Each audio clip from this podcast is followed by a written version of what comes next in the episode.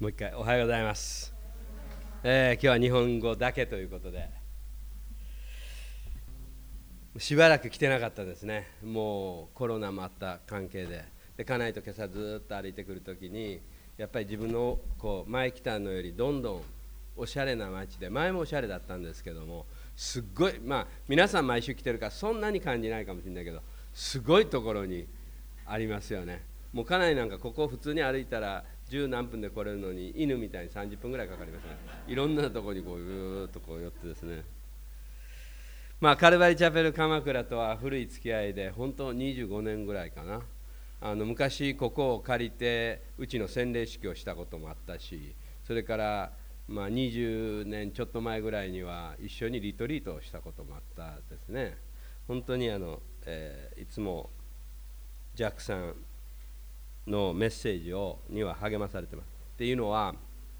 あのこの章がどんなことを言ってるのかなって僕は知りたいんですね。だから英語のサイトとかも行くんですけどもジャックさんのメッセージは皆さん毎週聞いてるか分かんないかもしれないけども本来聞くべき中心主題がいつもあるんです横にそれない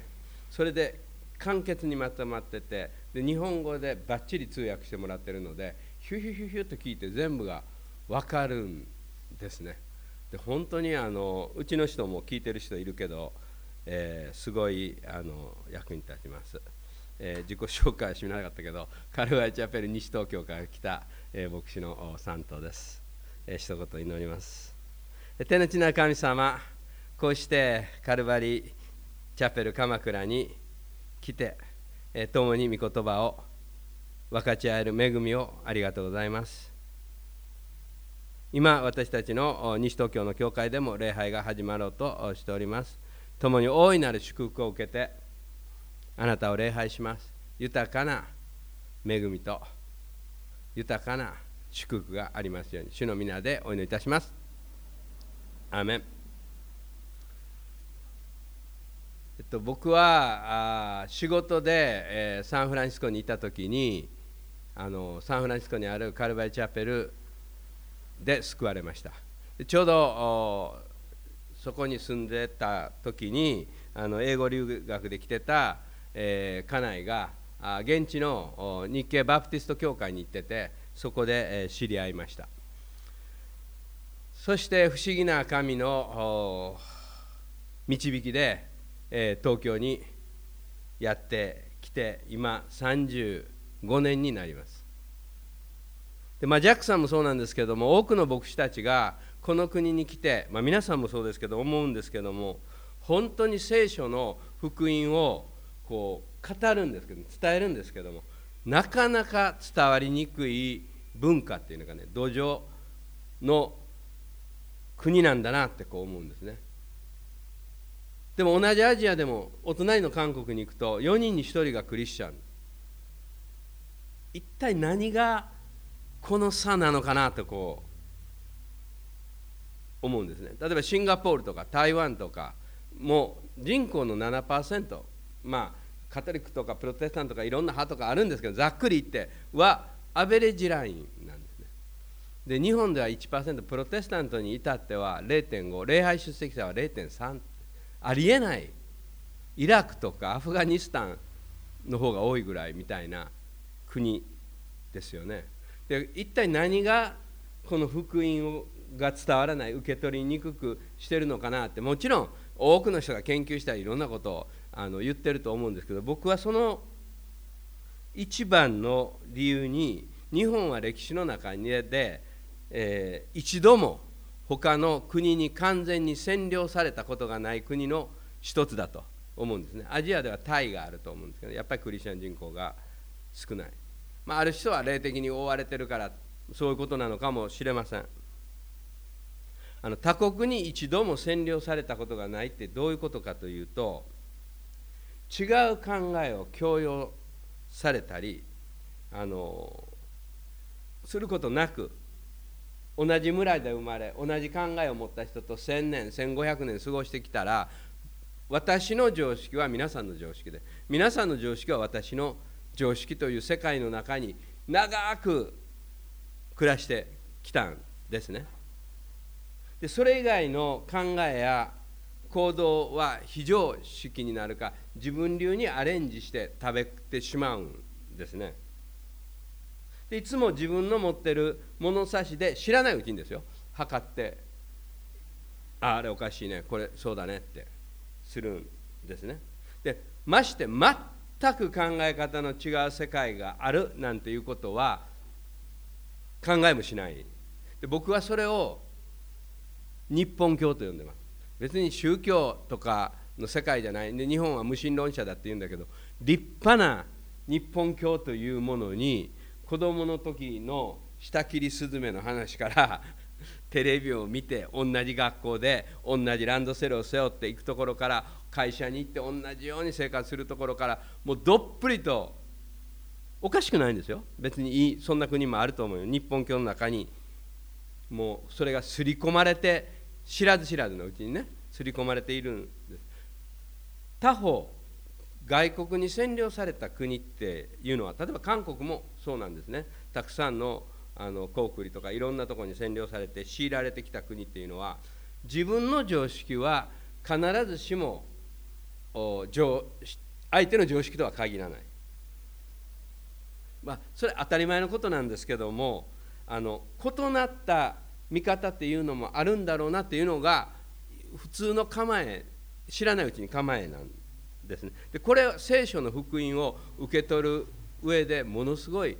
大事な聖書を読む時に自分を真ん中に置いて聖書を読むと聖書はおかしいそんなことないだろう。あこれはいいね。この話。自分がいつも真ん中に座ってるんです。聖書を読む時には当たり前なんだけど神の言葉を真ん中に置いて神の言葉で世の中とか聖書を測るんですね。でそういう読み方ができない文化の中に私たちはあの住んでいます。いわゆる自分が真ん中なんですよ。自分がこれよしこれダメ。でこのことを聖書は罪とあの善悪の知識の木の実を食べたからね。罪って言うんですでこうやって考えるとあの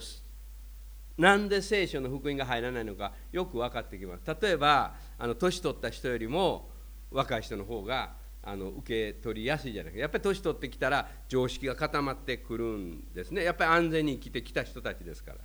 それから田舎でずっと住んでる人よりは都会とかこの海際のいろんな人が交わるとこで住んでる人の方がこう違う考えとかを受け取りやすくなってまあ福音を受け取りやすいだから日本でも沖縄とそれから北海道。北海道はま開拓のためにいろんな全国から来たからね。それから東京クリスチャン人口が多いですよ。あの1%じゃないです。おそらく3%ぐらい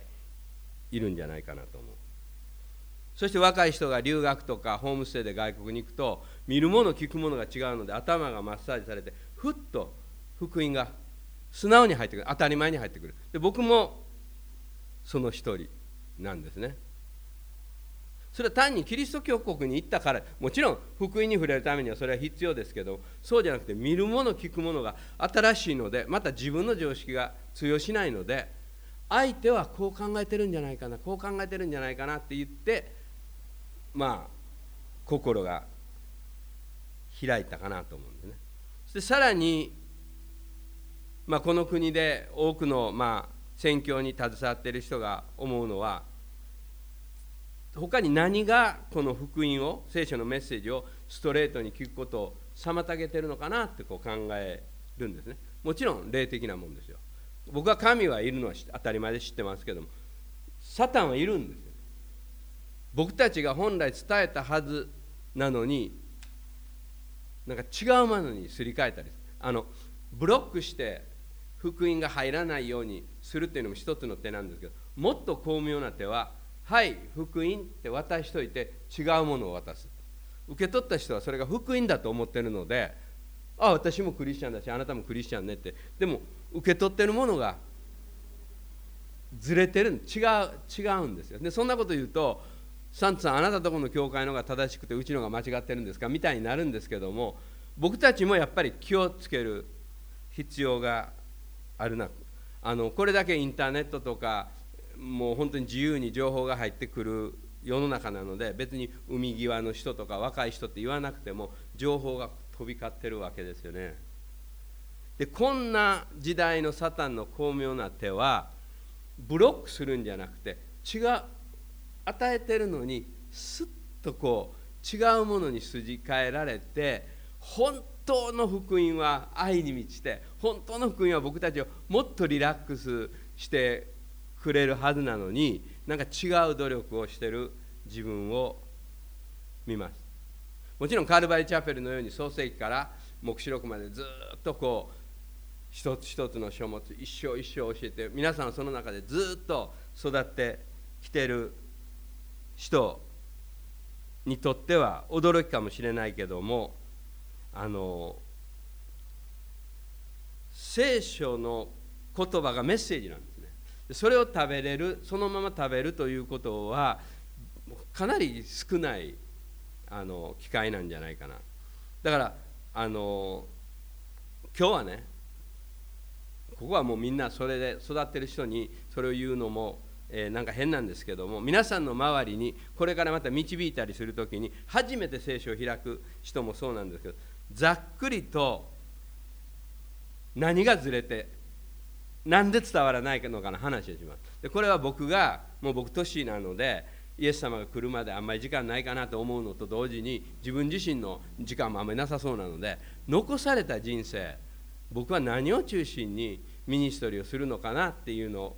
を込めて、えー、再確認。僕はあの神の人類救出大作戦聞いたことがあると思うんですけどもうちの YouTube ページに行くとそれがトップに出てくるんですね。でもあの画像のない音声だけのちょっと古いあのよその教会に行った時に昔、えー、したものが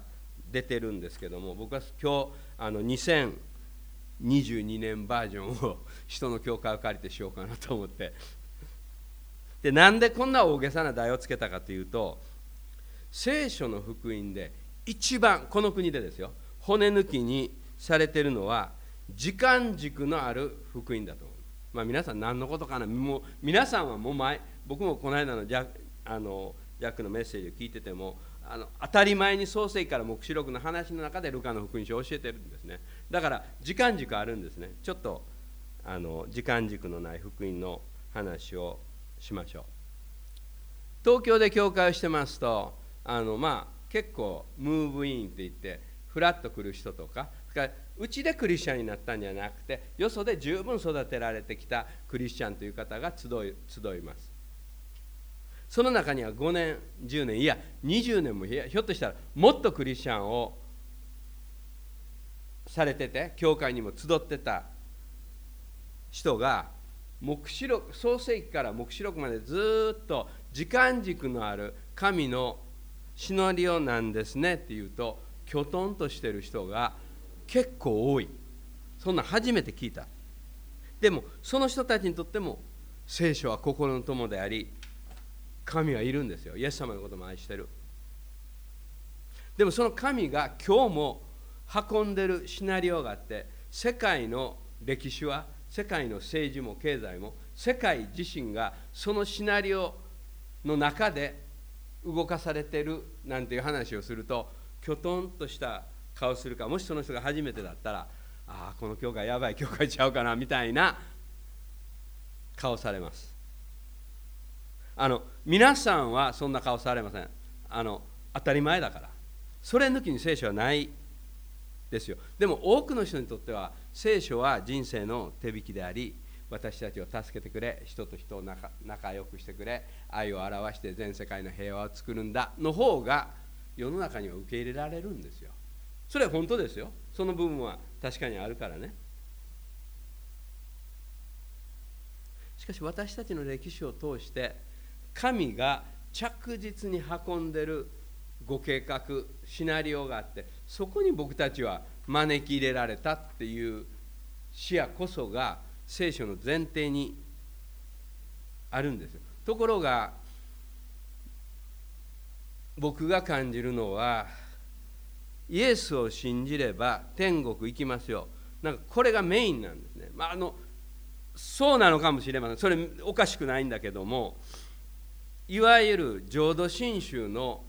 西洋版なんです。だから自分の親戚とか親がいよいよという時に急に福音伝え出すんですね。で急に呼ばれるんですよ。で僕が呼ばれる時っていうのは意識があるかないかぐらいなんですね。でもこう目のとこから涙がパッと出たら「あ三藤先生救われましたね」みたいなかもしれません。僕は救いをとやかく言うことは絶対にあってはならないと思うんだけども天国行くのもそれ事実ですよ。でも生きてる今日じゃないですか？小学校の子だって中学校の子だって天国行くためにキリスト教してるんじゃないんで今日が天の御国なんですよね。そこがすごい残念だなって。でも時間軸がぐーっとあるシナリオの中に歩んでる歩みを小学生でも中学生でもまたそういう子供を持つお母さんたちでも一緒に歩むと今日神が一緒に生きてる福音なんですね。まあここまで喋って皆さんは、えー、当たり前のことやなと 思ってると思うんですけども。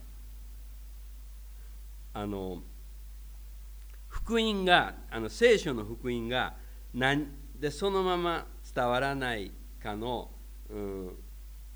原因の一つに聖書がさっき言った通り時間軸のあるシナリオでしょ？聖書がメッセージなんだからよく僕たちメッセージ作るって言うけど作っわけじゃないんですね。もうメッセージがあるわけですよね。それを汲み取ってやっぱり文化とか時代が違うからそれを解釈してお伝えしてるだけもちろん証メッセージもあるし題目メッセージというのもあります。極端に言えば今日のメッセージもそうなのかもしれませんけどもあの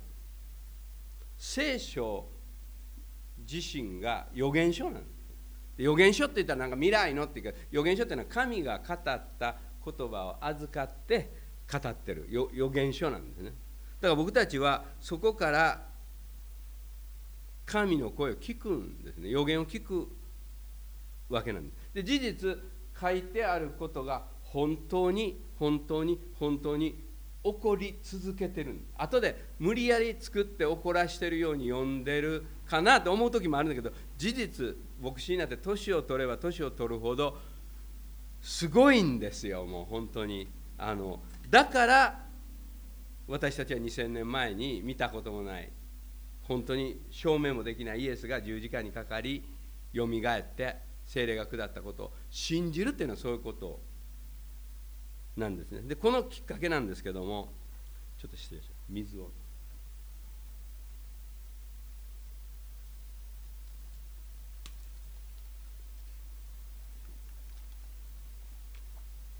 いつも息子に言われてます。客車を置いて走る機関車みたいだって言われてるその時には水を飲めとこう言われてます、すいません。何も慌てることない。だってみんな通訳付きで1時間聞いてるわけでしょ。今日日本語だけなんですかゆっくりもう言っていいわけなんですよね。その時間軸この聖書の本来の流れに戻ったきっかけが1948年のイスラエルの建国なの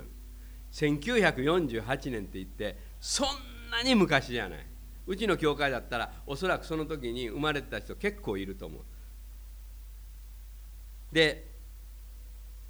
聖書を読んだことない人がイスラエルって聞くと一体何なのって思う人はいるかもしれないけど僕がサンフランシスコカルバインチャプチャペルに集ってて賛美の中でイスラエルはなんか賛美の中に住まわれるとかあるんですよ。で俺間違った教会に来たかなと思ったんですね。そして友達のお姉さんがクリスチャンだって言うからあの聞いてみたんですよね。そしたらあのおかしくないよって教えて教会にしばらく行ってからですよ。え？聖書ってイスラエルと関係あるの？みたいなあの程度の教会に行っててですよレベルだったんですけどもこのイスラエル国っていうのはイエスが十字架につけられてたった40年余りに地上から消えてるローマ軍がエルサレムに入って陥落されてユダヤの民は世界中に散らされてイスラエルはなくなってるところがご存知のように旧約聖書にエゼキエルとか、まあ、預言書によると骨が何か組み合わされて乾いた骨が実がついてゴー復活ってイスラエルは復活するんだって書いてるんですよでも1900年間復活しなかったということはこの1900年のずっといる人にとってはまあないんですよ。これどう解釈するのということですよね。で多くのというかほとんどの、まあ、ほとんどって怒られるかもしれないけども教会はこれはクリスチャンのことだ。でクリスチャンのことをイスラエルとして聖書を読むんじゃない私たちこそが今の霊的イスラエルなんだって言って、まあ、理解してしばらくずっと来たんですね。でこのイスラエルが本当にふわ復活して「俺聖書本当じゃん」って言った時のちょっと後あたりにアメリカでカリフォルニア中心にジーザスムーブメントっていうのが起こって本当に聖書に帰ろう運動が起こってまあキャンパスクリセードなんかもそうなんですけどもあのカルバイチャペルはその旗振り役になって、えー、すごいリバイバルが起こった時にこの私たちの教会がまあ起こされたですね。で聖書の中にイスラエル出てくるあの新約聖書にもパウロはイスラエルがあ私たちを支えてるんであってあのなんか根、根が幹を支えてるので根に対して高ぶっちゃだめだよとか書いてあるしイスラエルそうしてイスラエルは救われるって書いてある。あの昔から書いてあるんですずっと。そのイスラエルない時の。それをどう理解したのかな1900年間。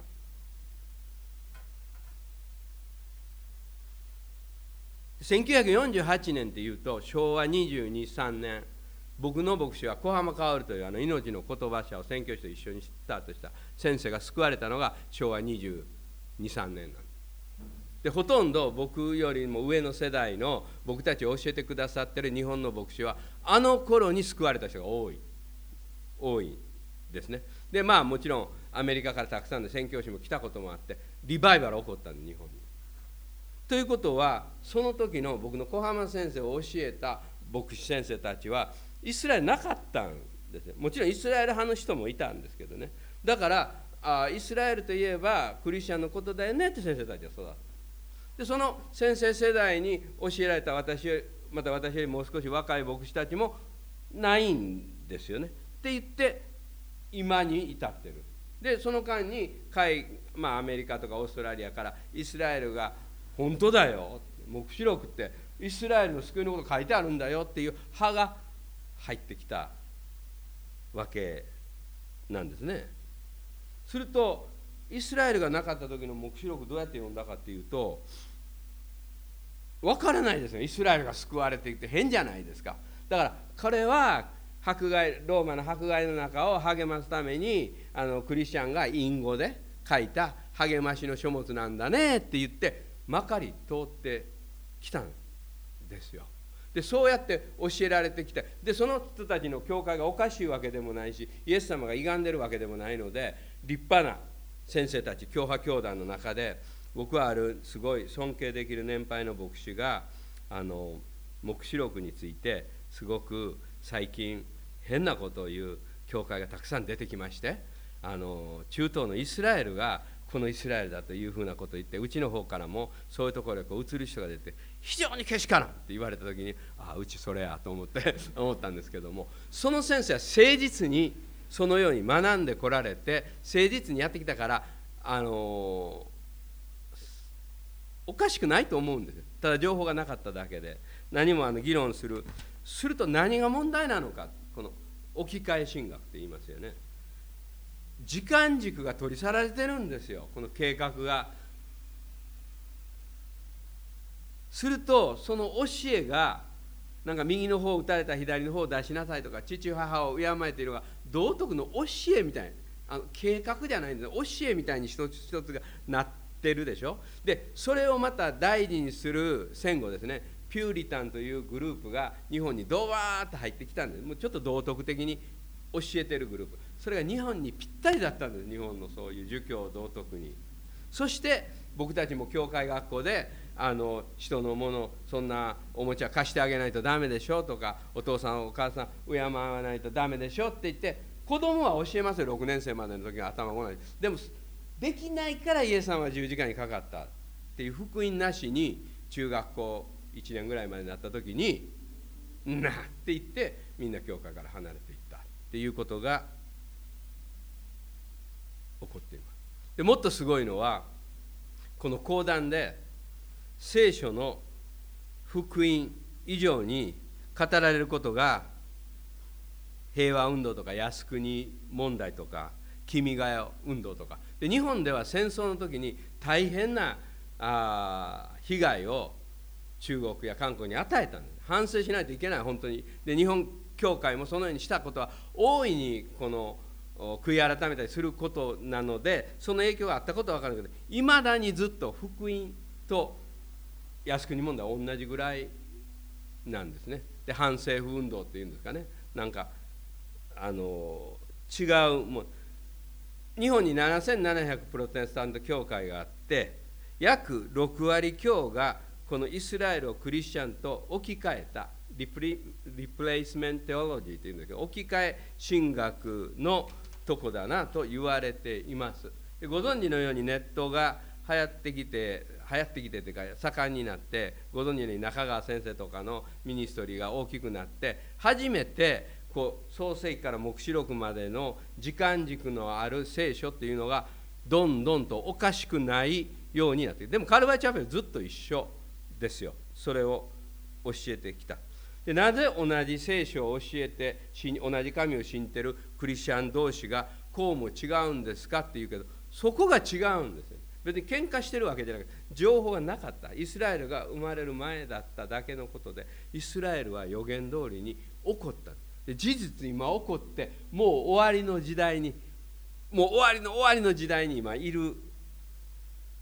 わけなんですすると「あサンさん聖書ってそんないろんな読み方ありません」いろんな読み方ないんです実は。あのうちが正しくてよそが間違ってるとかっていうそんな狭い世界じゃなくてやっぱりジャックさんが教えてるように中心を受け取ってだけなんですそんないろんな読み方あったらいかんと思うんです。で奇抜な教えをする必要もあのないと思うんですね。で特に一番僕がさっき言った「天の御国は」ってイエス様がたくさん言うけど天の御国は死んでからじゃない。天国じゃない。んです天の御国は神を神とするとこ天の御国で今ここで礼拝してるここは天の御国なんです私たちの真ん中にあるんです。そして今天の御国をに人を招いて一大シナリオは今も動いてるんです。ぐーっと動いてでまあ私たち的に言うと反キリストが来るんだ教会がある限り反キリスト出てこれないんですね。で教会取り去られて初めてわっと出てくる。そういうシナリオが作り出したシナリオじゃないんです。あるんでこれを土台にしてあの私たちが聖書を読む時に聖書が本当にふふっとこう見えてくるということで、えっと、僕はこの神の人類救出大作戦をこういうのにまとめたの。をゲリこれ配ってもらえる？すいません。前座るから。余分ありますので。まああのネグーグルで神の人類救出ぐらいまでしてコキンとしたらこれが出てきます。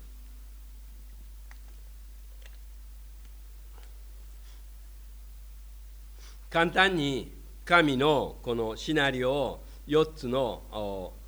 番号で書き出してみました。1番神は天と地を創造してその中に人を住まわせた。人は神の霊を宿し神と共に歩んだ。すべては素晴らしかった。これ1個目。2番目。罪。しかし神の言葉に逆らい決して食べてはいけない。実を食べて人は罪を犯します。こうして人は神の霊を失うんです。そして人は自分勝手な道に進みました。2番目。3番目。しかし神はこの世と共に滅びていく人を愛し慈しみました。そしてなんとかこの人をその滅びゆく世界世界から救い出してこの新しい点新しい地に運びたいと考えた神は自らが人となって生まれ十字架にかかり人の身代わりとなって全ての人の罪を支払いを十字架で済ませます。こうして神は人にその大きな愛を示します。その愛を示したこの証っていうんですかね。が4番救いです。神はその贖いを信じる全ての人に再び神の霊をこのエデンの園で失ったはずの神の霊をもう一度人のうちに住ませて注いで新しい天と新しい地に移すことを約束したんですね。人は永遠の命を受けて神の愛の中を歩むんです。そのイエスはもう間もなく人を迎えにやってきます。これ聖書の当たり前のストーリー。これメインなんでこれメインストーリーなんでね。あの抽出して何かを作ったんじゃなくてこれが骨組みなんでこの回復のシナリオの中に私たちはどっかの段階で招き入れられてアブラハムの祝福と僕は読んでるけどアブラハム僕関係なかったん全然ね。そこへヒューンと入って気が付いたらアブラハムが受ける天の祝福の中に僕も入れら家族にされてたっていうお知らせなん教えてないということなんですよだから。お知らせですから信じるか信じないか自由ですねお知らせですからねだからなんでそんな食べちゃいけない木の実を神様置いたんですか僕は知らんよそんな。あのわか怒ったんですそのことは。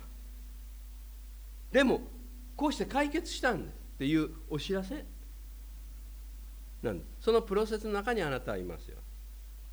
そして本当に神が命まで捨ててあなたを読んだんですよ。でこのことが福音のというか聖書の福音の土台なんですね。もう揺るがない事実なんですよ。でこの1と23と4を簡単に説明するとあの1と2は有名なあの食べちゃいけない善悪を知る木の実を食べた途端に蛇が言うとおり目がパカ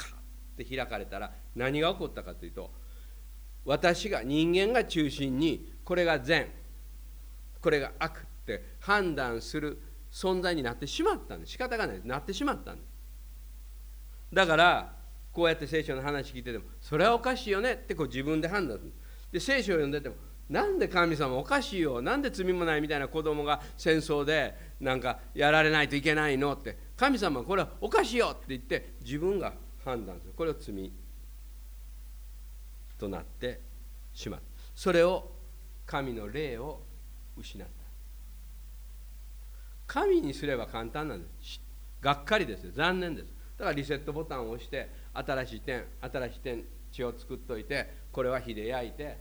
またヒュッ再スタート。そんだけのことなんところがここに作った人を慈しんでなんとかこの人を新しい天と地に運べないかな移せないかなっていうのが聖書のシナリオ。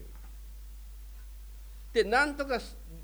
霊を失ってしまった人たちこれ神知らないんですかね。神を知ってもらう必要があるわけですね。っていうことで自らが十字架にかかる。なんで神がわざわざ人になってくるの？ちょっと聖書開きます。創世紀の15章。旧約聖書の創世紀の15章。まあ有名ですね。このアブラハムが恐れるな。私はあなたの盾である。あなたへの報いは非常に大きい。15章1節ですね。でも子供もいない。本当子供が生まれないということはアブラハムものすごい悲しいことだったんですけどもあのうちのダマスコのエリエゼルが、まあ、よくやってくれる。あの人がこの私の財産全部継ぐんですかって言ったら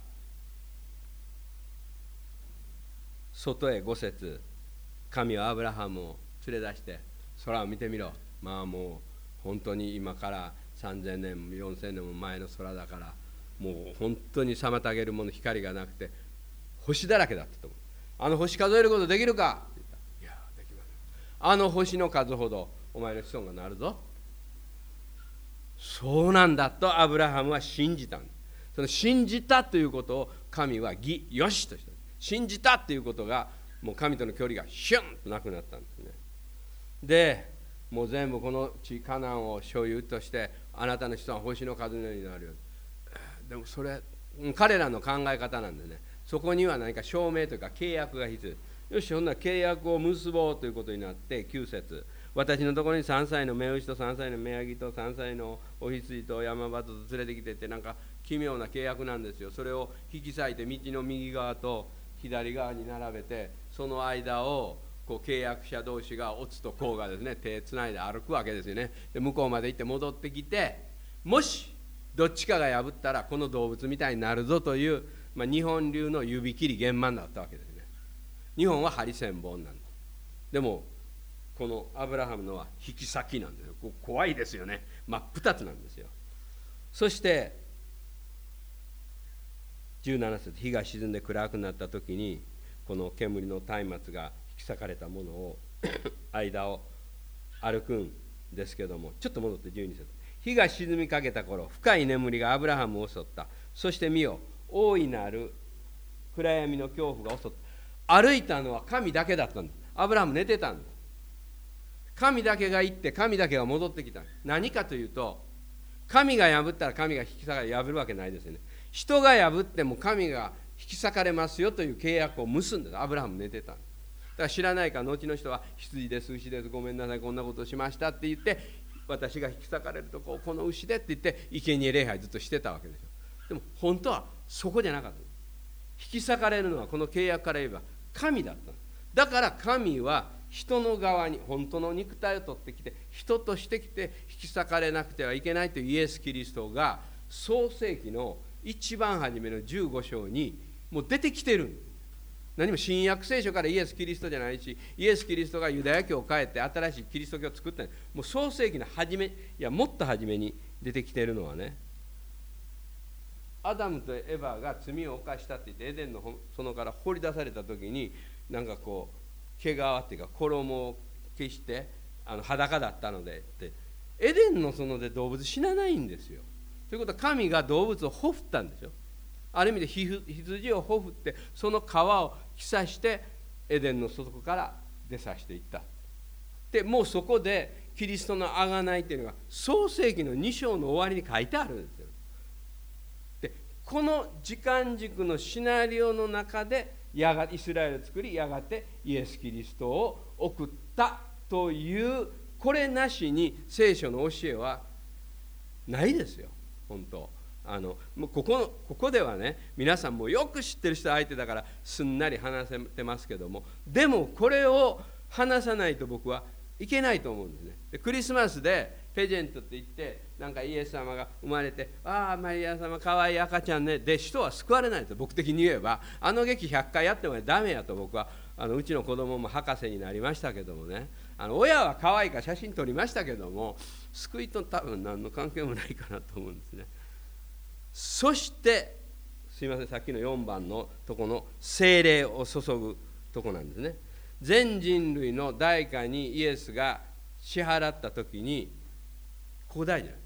す全世界の人の罪は許されたんです。クリスチャンの罪だけが許されて全世界の人の罪は許されたんです。信じますか？信じますって言った人は救われるんです。ここが大事。許されたのに信じてなかったら滅びていくんですよ。ですよね。この列車故障してます。そのまま行ったら崖から落ちるんですよ。そんなバカなって乗ってたら落ちるんですよね。信じた人が乗り換えたわけでしょ。そのお知らせ良き知らせなんそんだけのことなんそしてあなたもこのシナリオの中に招き入れられたということですね。でこの大きな土台ですね。大きな土台の上にさまざまな例えばマタイの福音書で心の貧しい者は幸いだ。天の御国はその人のものだからっていう言葉が出てきた時に悲しむ者は幸いです。その人を慰められるか、まあ、三条の水訓って言うでしょ。心の貧しい人っていうのは、まあ、英語訳だと Bless the poor in spirit 精霊持ってないから精霊がプアって空っぽだから残念なんですよ。その人は幸いだ。もう間もなく精霊このシナリオでもう間もなく精霊イエス様十字架が下るよ。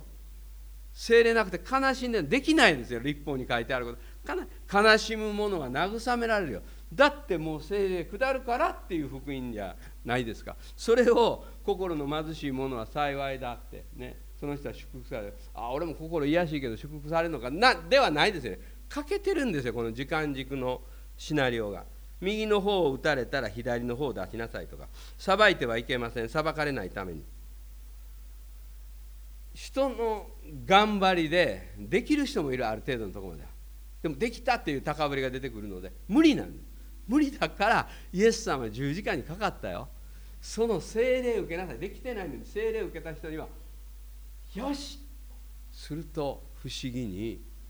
その人が内側から変えられていくというもう信じられない何かが起こったんです。僕は何が起こったか説明もできない。でも起こったんです。事実起こったんです。本当に起こったんです。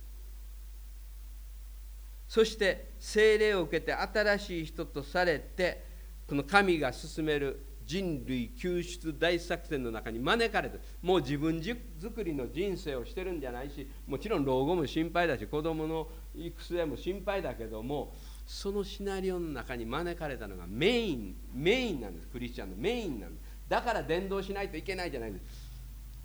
法を上げてイエスの風を受ければいいだけのことなんです。風が吹いてない時はじっとしてるかもしれない。でもいただいた御霊は実を結ぶんだ。愛という実を結ぶ。それが横から見たら道徳ですか？教えに見えますか？全然違うということを意識して教会は僕は伝えるべきだと思いますで僕は多分自分の教会では、うん、言い過ぎてると思います。もうそのそのことに取りつかれだからうちの子供とか小さい時から僕うちの教会で育ったからパパ何をそんなに力入れてんのって思ってるんですね。だからその人たちの世代になればその人たちのミニストリーすればいいけどもう僕はここなんですよ。ちょっと今日僕時間計ってないので行き過ぎたらすみません。もうあのせっかく遠くから来たからね。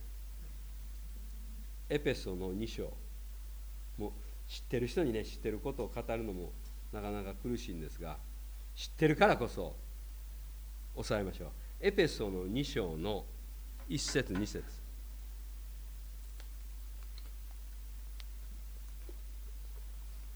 さてあなた方は自分の背きと罪の中に死んでいたものでかつてはそれらの罪の中にあってこの世の流れに従い空中の権威を持つ支配する者すなわち不従順の子らの中に、まあ、サタンですよ。そして自分中心に歩む人たちですよ。の中に働いてる霊ですよね。従って歩んでた。私たちも皆不従順の子らの中にあってかつては自分の肉の、まあ、なんか聞こえはすごいわがままで怖いんだけども神知らないわけですからそれ肉って言うんですね。だから腹が減ったなって言ったら焼肉行こうかって思うし温泉行きたいなんて何も悪いことじゃないですでも神のためになんていう視野はないんですね。そうやって世間の人と一緒に生きてたでしょ。生まれながら身怒りをっていうのは滅びをに向かってる人たちと一緒にいたんだよ。でその列車乗ってたら落ちるんですよ。でも憐れみ豊かな神は私たちを愛してくださって神が身代わりとなって滅びたことによって私たちをスイッチしてくれたんですよ。そして6節神はまたキリストイエスにあって私たちと共によみがえらせ共に天井に座らせてくれた。結婚式に招かれて招待状もらって式場に行くとあの披露宴ですか？こう日本のね席のところに「三等勝美」って書いてあってこちらにどうぞってで食事が出る。みたいにもう天に席が用意してある。もうあの例えなのであんなそんな席そんなしょぼい席かどうか分からないけどね。もう決まってるんですよ。だから僕たちはそこへ行くために何かする必要はない。そこへ行くんですよ僕たちはもう。そして10節ですよ。実に私たちは神の作品これ傑作品ということなんです。傑作品。良い行いをするためにキリストイエスにあって作られ神は私たちが良い行いに歩むようにその良い行いをあらかじめ備えてくれたの良い行いのところを神のシナリオに置き換えて読んでみると私たちは傑作品で神のシナリオを行うためにキリストイエスにあって作られ私たちは神のシナリオに歩むようにその神のシナリオをあらかじめ備えてくれたってもちろん良い行いイコール神のシナリオじゃないですよ神の目に良い行いなんです僕たちはそのようにして作られたんです。もう一箇所、えー、ヨハネの福音書の15章16節。ヨハネによる福音書の15章16節。あなた方が私を選んだのではなく私があなた方を選びあなた方を任命しました。それはあなた方が行って実を結びその実が残るようになるため。またあなた方が私の名によって父に求めるものをすべて父が与えてくれるようくださるようになるためこれですよ。シナリオに招かれた私たちに精霊に注がれてこの御霊の実がアガペという愛なんです。だから私たちはそんな何かをする必要ない。神とつながってればいいっていうのがヨハネの15章ですよ。ブドウの木でで私たちはこの御霊を真ん中にして歩いていると実を結ぶんですよ。でもしそのために必要なことだったら何でも父に求めなさい。与えてくれるからって全部このシナリオありきで読んでいくと聖書当たり前なんですけどもあのすっきり入ってくる。でで僕は牧師をしてて思うんですけどもあの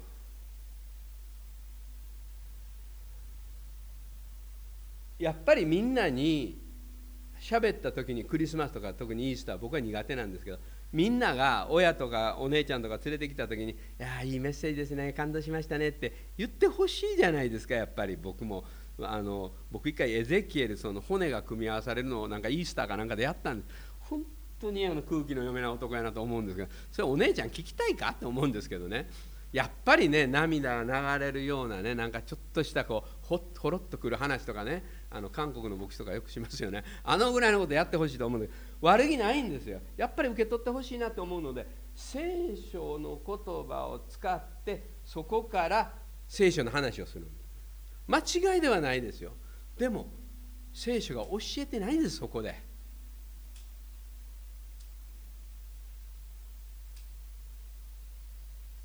もう来る人は勝手にね期待してるんですよ。であなたの常識は私の常識私の常識はあなたの常識の世界に住んでるのでもう心構えができてるので受け取れるメッセージをしちゃうんですよ。その点ね宣教師の教会はいい。もう見た感じ外人やからね。あのもう構えてる私たちの方が外人は何しても OK なんあの外人グレースという言葉があって外人がすると許されるんで不思議ですよね。だから宣教師が必要なんですね。で構えてる方も、まあ、ジャックさんとは言ってないですよあの外人が言うとあそういうことなんだなって僕そういう意味で福音は入るんです。だから僕は宣教師は必要だと思います。僕は外人じゃないんですよ。見るからに日本人なんです。で違うこと言うでしょ？みんなどう構えていいか分かんない。うちの奥さんもまだどう構えていいか。すると「あサンさん関西人だから」って。でも東京35年住んでるんですよ。だあ都市が違うからと。か何とかして違うとこに住まわそうって、でもね答えは言います。僕は天国人。イエス様人なんです。違うんですよ。でもあなたも天国民になれるよっていう話をしてるの。違うんですよね。でしょ？でもみんな違うの嫌なんですよ。あのクリスチャンも。みんなと一緒のふりしたいんです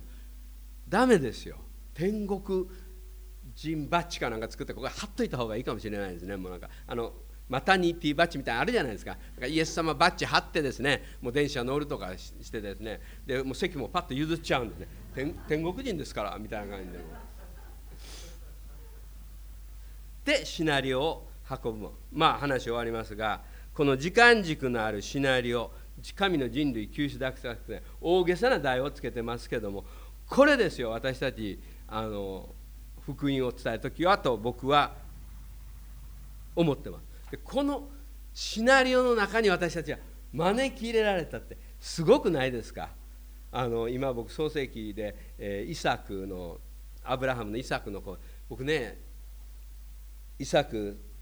40歳まで独身だったんですよ。そのイスラエルで40歳まで独身ってもう珍しいと思うんですね。でもお父さんのアブラハムのそのなんか子供が生まれなかったじゃないですか。90100まで。その話とか不思議な話をいっぱい聞かされて最後は自分であの生贄になるとこまで行ったイサクでしょ。もう神のすごさを知ってたんですよね。だからワクワクしてかどうかわからないけども本当に神と思ったんですよ。そしたらアブラハムは待ったらお前の嫁さん連れてくるからエリエゼル行ってこいったらすっごい美しいリベカちゃんやってきたわけですよもううわー神すごいなって言ってワクワクしたわけでしょ？そうやってヤコブ育ったんですで僕たちクリスチャンはそこにおるべきなんでアブラハムのシナリオってそういうことなんですよ。で僕の人生がうまくいかうまくいかないけどそこにいすぎちゃダメなんでもう僕たちはうまくいくっていうか分かりませんけどイエス様のこのうまくいってるこの救いのシナリオの中に招かれたんですよね。そのワクワクというかすごさを次の主体に伝えていきたいなと思います、えー、時間が来たので終わります。一つ聖書を読みます。エペスガラテア人の手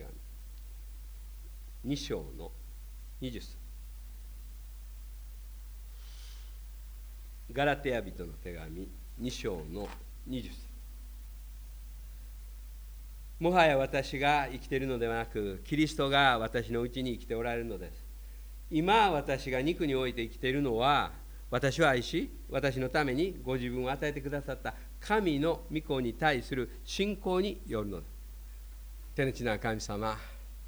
本当にこの国を愛してたくさんの宣教師をはじめ多くのクリスチャンを起こしてくれてあなたの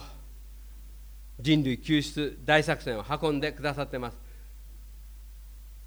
どうかこの純粋な福音が他のものにすり替えられたり違うものに変えられたりするこの国でしっかりと周りの目をあまり心配せずに